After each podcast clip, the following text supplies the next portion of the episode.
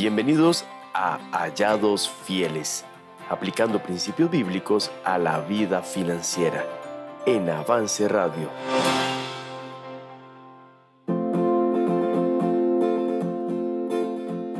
La gente pregunta por qué defiendes tu fe. Te dicen que no, que no existe Dios. Pensabas que no iba a pasar, que todo iba bien, mas no callarás no te callarán. No es fácil. 8 con un minuto de la noche y estamos ya listos y preparados para disfrutar de este vigésimo tercer episodio de Hallados Fieles. Gracias por estar con nosotros y de esta manera vamos a dar inicio. Lleva contigo un camino abrirá tus pies. Gracias por per- permanecer con nosotros. Estamos muy felices de que esté con, eh, con todo listo ya. Biblia, cuaderno de notas, su café o su té para disfrutar su fresco, ¿por qué no? disfrutar de este episodio. Estamos hoy en una fecha muy especial, cerrando una serie que nos ha traído muchísima bendición y queremos eh, compartirla con ustedes. No te dejará caer. Y como ya es tradición, está con nosotros nuestro amigo Don Gonzalo. Don Gonzalo, ¿cómo me le va? Muy buenas noches. Eh, ¿Listo ya para cerrar la serie de proverbios? Claro que sí, Eduardo, y, y emocionado también porque vamos por el 23. Bueno, qué Es bendición. cierto, es cierto. Gloria a Dios por eso y aquí acompañando a todos nuestros radioescuchas, fieles al programa Hallados Fieles. Así es. Y bueno, muy contento por siempre los mensajes de ánimo, de apoyo que, que la gente nos comparte. Y bueno, ha sido un gozo poder estudiar proverbios y verdad que tiene mucho que sacarle. Eso que hemos compartido en el programa, solo algunos de los pasajes, Sí. porque son muchísimos. Sí, todavía nos quedan pendientes inclusive, ¿verdad? Si Claro. usted tiene alguno en mente o si desea hacernos algún comentario, igual nos puede escribir al WhatsApp 83 avance, es decir, 8328 2623 para que nos comente. Y, ¡Ey! Les faltó este pasaje. ¿Cuál? ¡Ay, muchachos! para, para tenerlo nosotros también anotado, ¿verdad? Y poderlo eh, tener, incluir la base de datos, porque Claro. eso es un material que nosotros guardamos y Mm. queremos tener eh, en la nube, ¿verdad? Todo lo que compartimos. Por si a alguien le gustaría repasar nuestras eh, notas, pues puede eh, escuchar el programa, obviamente, y pedirnos material adicional que tenemos preparado para compartir. Los que nos escuchan en diferido, en Spotify o en Apple Podcasts, pues también, no importa si es un día en la mañana, si es un día por la noche, igual escríbanos, el WhatsApp siempre está disponible y puede enviarnos su mensaje y hacernos el comentario como si estuviera participando en vivo. Así es, y bueno, para hoy tenemos el cierre ya de Proverbios, como dijimos, de esta serie que hemos desarrollado y que ha sido mucha bendición, mucha, mucha bendición. Y para cerrar hemos titulado este capítulo Tres consejos finales del libro de Proverbios. Bueno, estamos ya listos y preparados para empezar el final.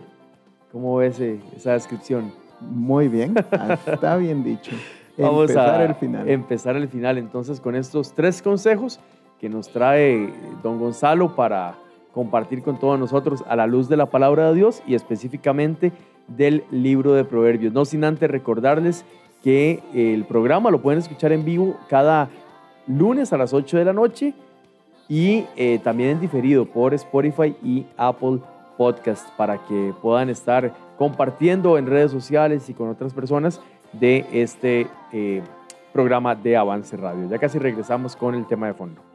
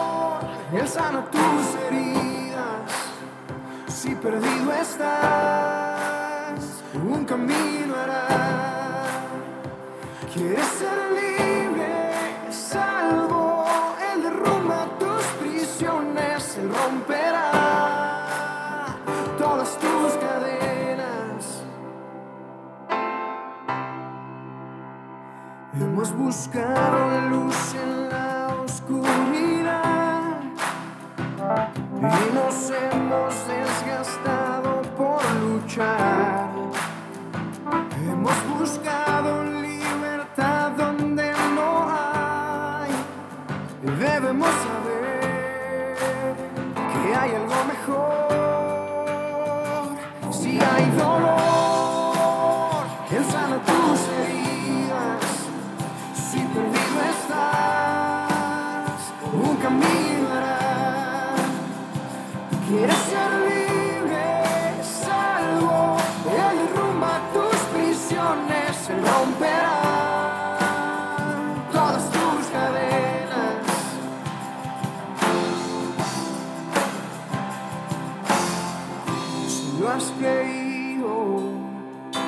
y recibido, si lo has sentido, lo puedes declarar.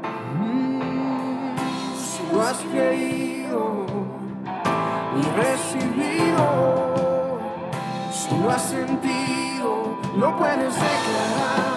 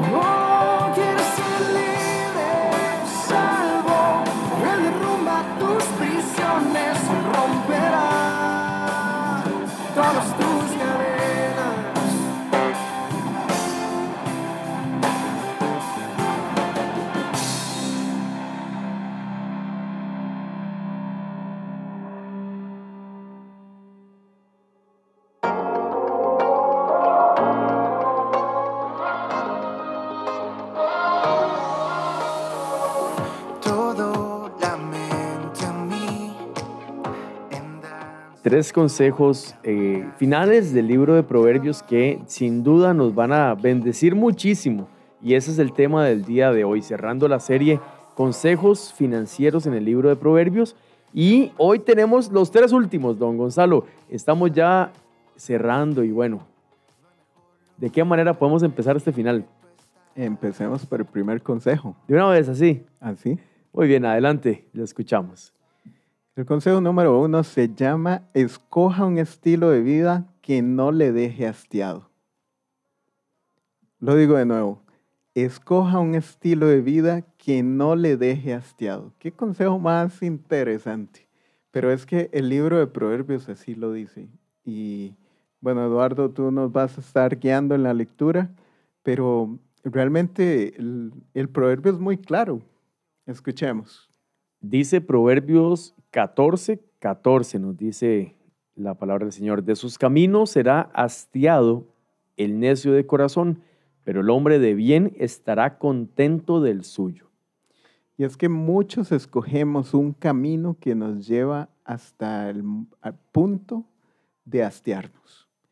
Y no sé si, si lo has notado, pero esto tiene mucho que ver con el estilo de vida que escogemos. Y dentro de finanzas hay algo muy importante de entender, y es que debemos vivir dentro de nuestras posibilidades. claro. En ninguna parte de la escritura usted va a ver que Dios nos pida vivir fuera de nuestras posibilidades. Él nos pide fe.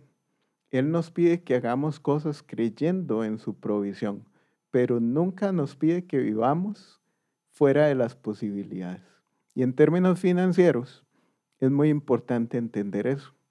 ¿Conoces a alguien, Eduardo, que vive fuera de sus posibilidades económicas? Definitivamente, nunca falta el que anda, y lo poníamos en ejemplo hace unos, hace unos meses, creo, en, en enero, de la persona que anda en el carro de lujo, pero la familia y la casa la tiene súper descuidada. O el típico compañero de colegio, ¿verdad? Que anda el iPhone 20, el último iPhone, pero debe 30 cuotas en ya, Y, ¿verdad? pa- y paga un montón por mes. Exactamente, exactamente.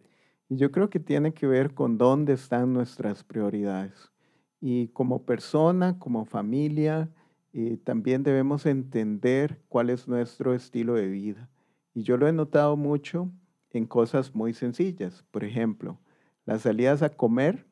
Está comprobado que el gasto de comida, el rubro de comida, es uno de los rubros más altos en el presupuesto de cualquier persona y Ujú. cualquier familia. Claro, así es. Y cuando usted tiene el hábito de comer fuera, eso se puede disparar rápidamente. Yo el otro día hice una comparación, por ejemplo, un combo de cualquiera de estas empresas de comidas rápidas ronda entre los 4 mil y 5 mil colones. Y cuando usted va a cualquier supermercado a comprar con 4 mil o 5 mil colones, usted regresa con mínimo una bolsa de arroz, una bolsa de frijoles, Ujú, un, ujú. un aceite, eh, probablemente un atún Y sí. a- algunas cosas. Usted puede comer De, de, es- de esas, de esas algunas, ¿verdad? sí. No, vieras que de, de hecho por ahí tengo el ejercicio y tal Con vez 5 mil colones. con 5 mil colones me fui a comprar al supermercado y me traje varias cosas. Ajá, me traje ajá. suficiente para, para evidenciar que lo que yo me comí en un combo, ¿verdad? Me rendiría muchísimo si lo comprara en provisiones, si Claro. lo comprara en, en alimentos. Y, y esto tiene que ver con el estilo de vida. Recuerdo el caso de una familia que ellos son cinco personas, tres chicas y los dos adultos.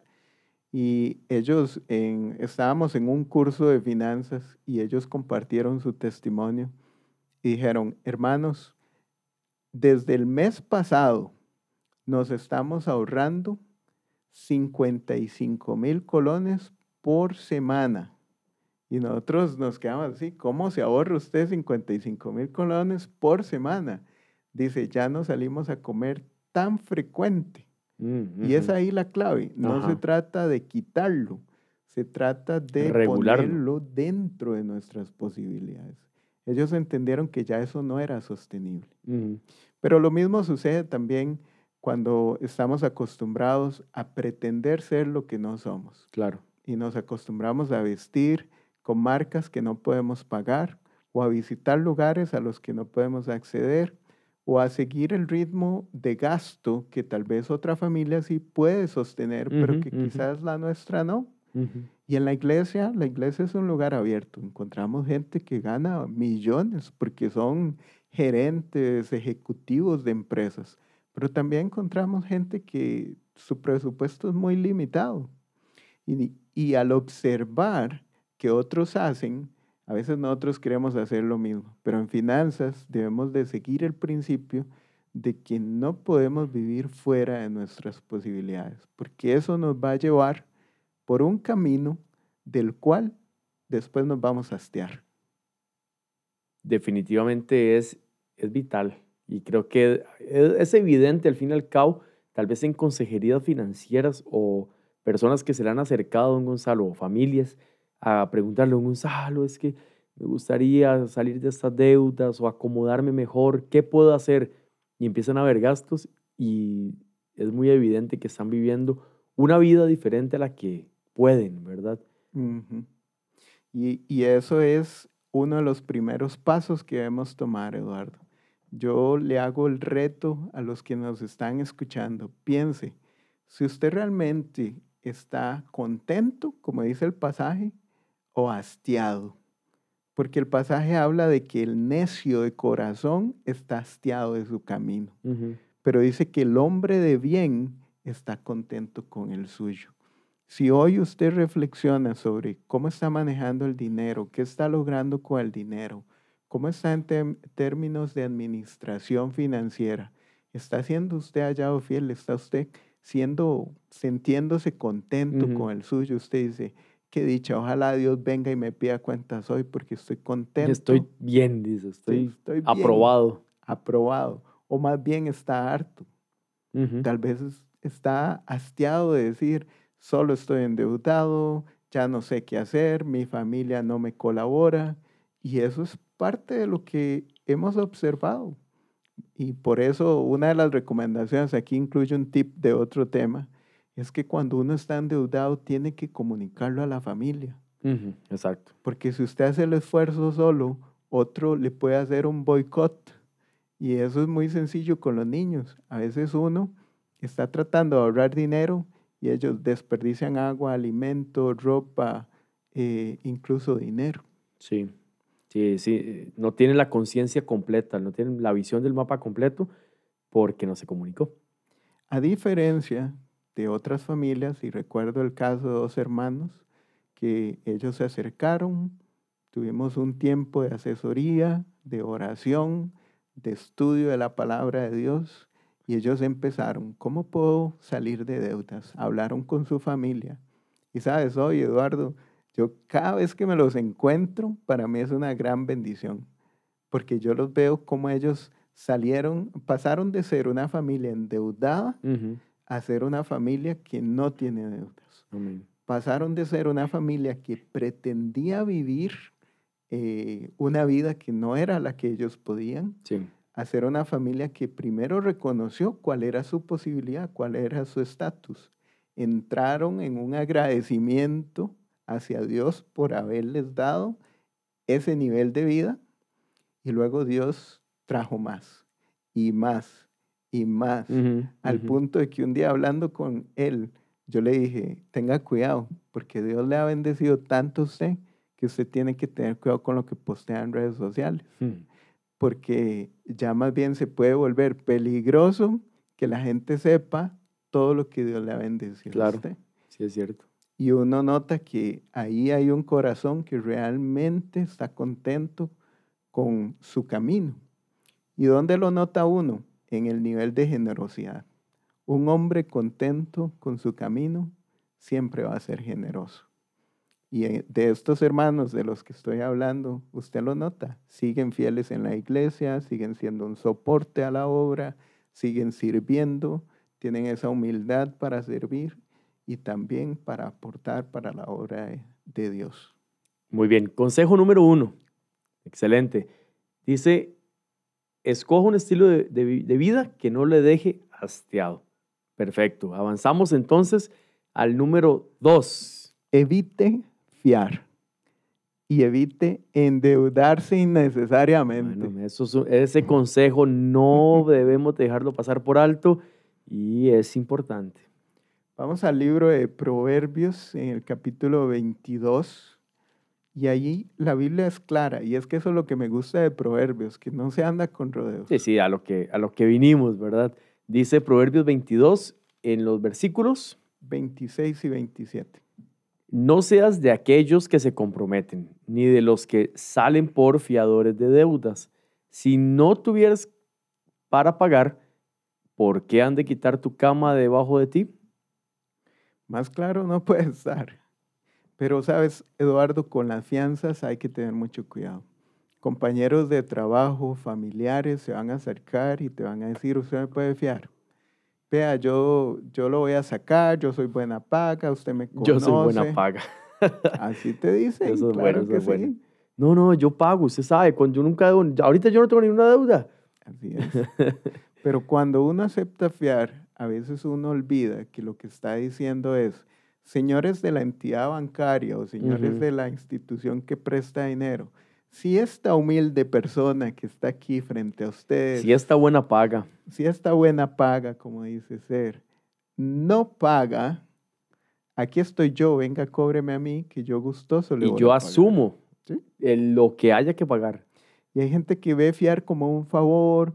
No, fiar es adquirir una deuda. Ujú. Que no es mía, no, no tengo mía. beneficio. ajá. Ni siquiera es para un beneficio, y eso Sí. tienes toda la razón. Y sabes, ahí hay una anécdota de una vez mi, mi esposa y yo se nos acercaron para pedirnos fiar y nosotros no queríamos decir que no porque era alguien cercano. Y al final tomamos una decisión, Eduardo. Los pocos ahorros que teníamos se los dimos como préstamo y le dijimos, páguenos en la medida que usted puede, díganos cuánto puede, 5 mil por mes, ok, 5 mil por mes. Y cero intereses. Lo único que queremos es ayudar, pero no le voy a fiar. Y para sorpresa, ¿verdad? Un tiempo después, eso fue la protección de Dios, porque esa persona nunca devolvió lo que se le prestó. Eso significa que nunca hubiera pagado. Sí, exacto. Y significa que nosotros hubiéramos tenido que pagar una deuda que no era nuestra, una deuda que sí hubiera tenido intereses, una Ajá, deuda que sí hubiera Mayor. generado un costo mayor. Sí, era mayor de, de lo que perdieron, porque lo perdieron, ¿verdad? Sí. ¿Entendí bien? Enten- Entendió dando, bien. dando los, pre- los ahorros. Pero hay gente que ya metió la pata y ya fió. Y cuando eso pasa, pues también la Biblia nos da un consejo en el libro de Proverbios. Y, y es muy importante saber qué hacer cuando ya fiamos. Si, ya, si yo hoy soy fiador, Sí, si usted ya fió, si usted ya, como digo yo, ya metió la pata, o sea un familiar, sea un amigo, sea un compañero, compañera de trabajo, y usted dice, ya le fié, ya firmé, ya me puse como fiador, ¿qué hago? dice Proverbios 6, versículo 1 al 5. Hijo mío, si salieres fiador por tu amigo, si has empeñado tu palabra a un extraño, te has enlazado con las palabras de tu boca y has quedado preso en los dichos de sus labios, de tus labios, perdón. Haz esto ahora, hijo mío, y líbrate, ya que has caído en la mano de tu prójimo. Ve, humíllate y asegúrate de tu amigo. No des sueño a tus ojos ni, ni a tus párpados ador- adormecimiento. Escápate como gacela de la mano del cazador y como ave de la mano del que arma lazos. Lo peor que hacemos cuando ya somos fiadores es que nos desentendemos de la deuda y ni siquiera sabemos en qué estado está la deuda. Y yo, yo he hecho ese ejercicio con muchos fiadores. He llegado y les he preguntado, Eduardo, ¿vos sos fiador? Sí. ¿Cuánto se debe de esa deuda? No sé. ¿Se pagó la última cuota? No sé. ¿Sabes si está atrasada? No sé. ¿Cuánto es la tasa de interés? No tengo idea. Entonces, el consejo de Proverbios es, no des sueño a tus ojos. No dejes que tus párpados se duerman. Escápate. Y más bien ve y asegúrate de tu, de tu amigo. Eso significa que hay que ir. Y de hecho, si usted es fiador, yo le recomiendo acérquese a la entidad bancaria y diga, yo quiero saber cómo está esta deuda. Y ellos le van a dar la información. ¿Por qué? Porque usted también es deudor. Cuando usted es fiador en una deuda, usted puede ir y pedir cualquier estado de cuenta relacionado a esa deuda. Sí, es legal, es permitido. Totalmente. Y es aconsejado en el libro de Proverbios. Así es. Asegurarse de su amigo es tener control y, y estar al tanto de lo que está pasando. Y no es lo mismo cuando usted se da cuenta de que la cuota se atrasó un mes, a que, a que cuando le llega el cobro judicial, El embargo, el el salario, embargo, tres años de deuda atrasada. Ay, sí, sí, sí. es una situación muy distinta. Y bueno, el consejo es evite fiar y evite endeudarse innecesariamente. Muy bien, tenemos de esta manera dos consejos. Escoja un estilo de vida que no le hastíe, evite fiar y endeudarse innecesariamente.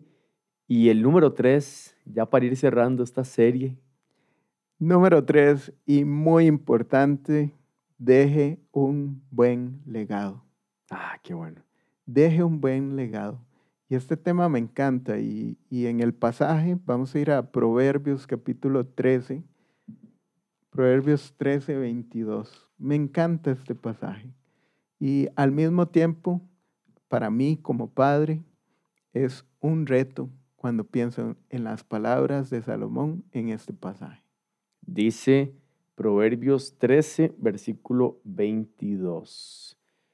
El bueno dejará herederos a los hijos de sus hijos, pero la riqueza del pecador está guardada para el justo. Imagínese, Eduardo, que a veces lo que le dejamos a la gente que amamos, a nuestros hijos, lo que le dejamos es una deuda. Algo tan sencillo como, por ejemplo, tener que seguir pagando la anualidad del nicho donde me enterraron. y ahí le dejo el nicho, pero le dejo la deuda. Y en muchas ocasiones es aún peor. De hecho, en la Biblia, Segunda de Reyes, capítulo 4, nos habla de la historia de una viuda que estaba casada con un hombre de Dios, un hombre que realmente amaba a Dios. Pero cuando él fallece, dejó una deuda tan grande que la paga por esa deuda eran los dos hijos que ella tenía. Y le iban a cobrar llevándose a sus dos hijos. En la actualidad, tal vez muchas de las deudas, como las hipotecas y, otros, pues tienen seguros de vida y nosotros podemos eh, estar seguros de que si yo me muero y soy el deudor de esa propiedad, el deudor principal, entonces pues el seguro va a cubrir la deuda y la propiedad va a quedar libre. Pero en muchas ocasiones carecemos de dejarle algo más a, a los hijos. Y yo recuerdo cuando yo estaba jovencito, mis papás me decían, Gonzalo, nosotros no vamos a poder dejarle dinero, vamos a dejarle educación.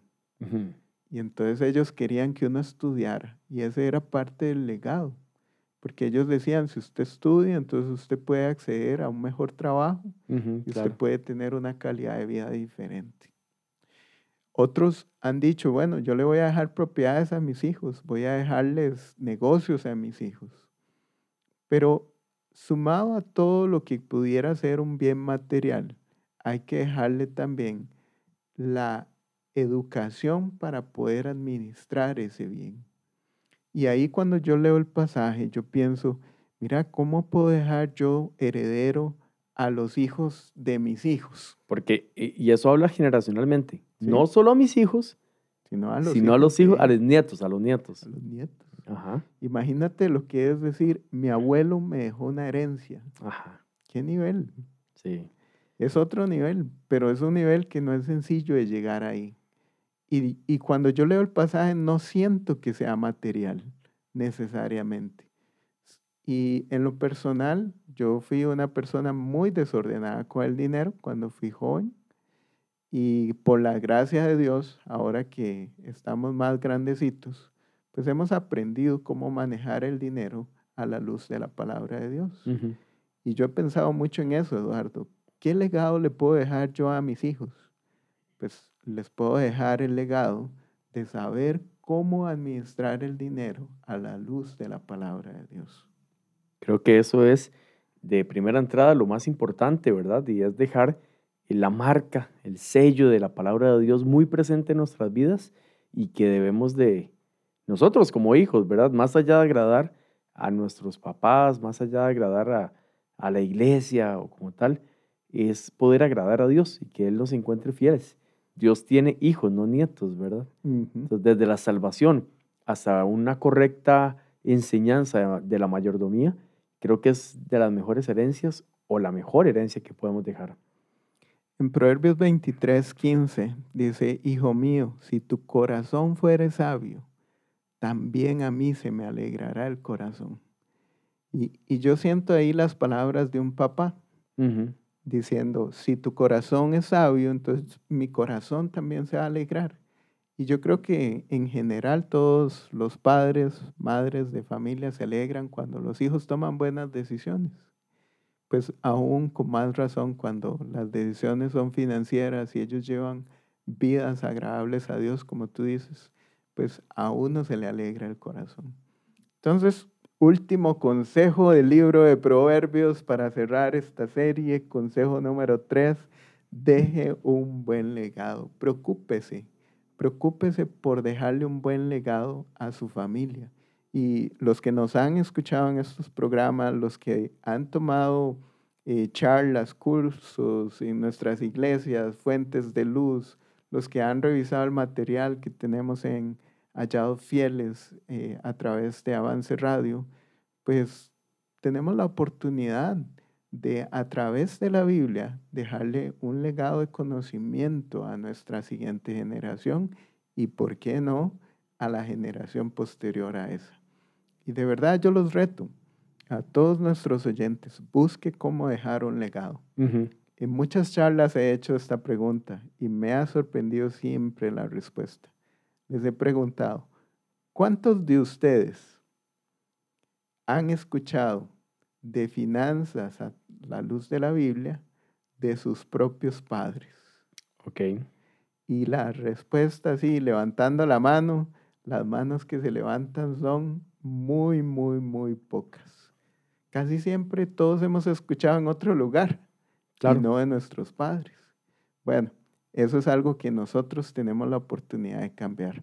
Podemos ser los padres que hablemos con nuestros hijos acerca de ese tema. Podemos ser nosotros. A mí me encantaría que yo un día, yo tengo dos hijas, me encantaría que un día, cuando ellas hablen, ya siendo adultas, ellas digan, mira, mi papá se tomó el tiempo de enseñarnos acerca de este tema, de hablarnos lo que la palabra de Dios hablaba de este tema. Y de igual manera, no solo como padres, sino también eh, en la iglesia tenemos autoridad sobre personas. Somos maestros, directores de ministerios, tenemos compañeros de ministerios y demás. Hay personas que nos rodean y nuestro deber también es edificarles. Aunque no seamos maestros, aunque no seamos directores de ministerios, aunque no participemos como superintendentes de algo, de, cualquier manera somos hermanos en Cristo. Y nuestro deber es hacerles ver a las personas, amigos. Eh, una, una pregunta de, de compillas de Soci. Men, ¿usted cómo maneja las finanzas? Bueno, me sorprendería escuchar a unos jóvenes hablar de ¿Verdad? Pero ¿por qué, ¿por qué no? Es decir, tenemos la, autoridad de, cristianos de por hey, yo escuché este programa en la radio y, quiero preguntarle, ¿cómo maneja usted las finanzas? Claro.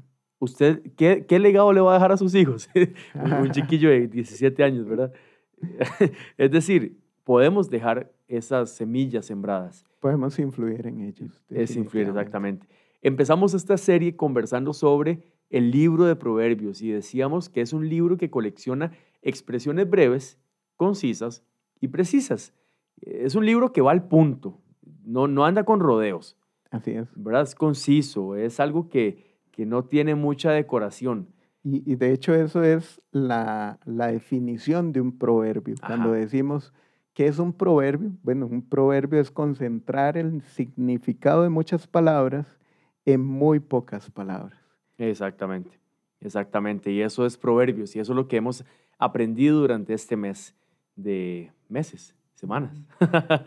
en estos episodios. En estos episodios de eh, Hallados Fieles conversando sobre proverbios, consejos financieros en el libro de proverbios. Y estamos de verdad muy felices de, de lo que Dios está haciendo a través de esta, de, este, de, este, de esta serie. Y damos gracias a Dios por eso.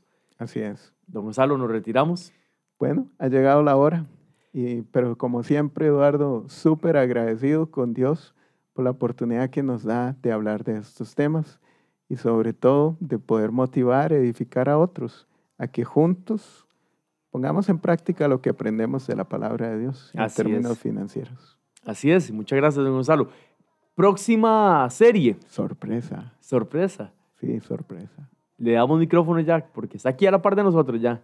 No, no lo diga, no lo diga. Bueno, vamos a adelantarle solamente que no se la pueden perder. No se lo pierdan. Una serie dinámica, creativa, tenemos diferentes actividades y una nueva forma y una metodología que tenemos diferente para enseñar en esta nueva serie.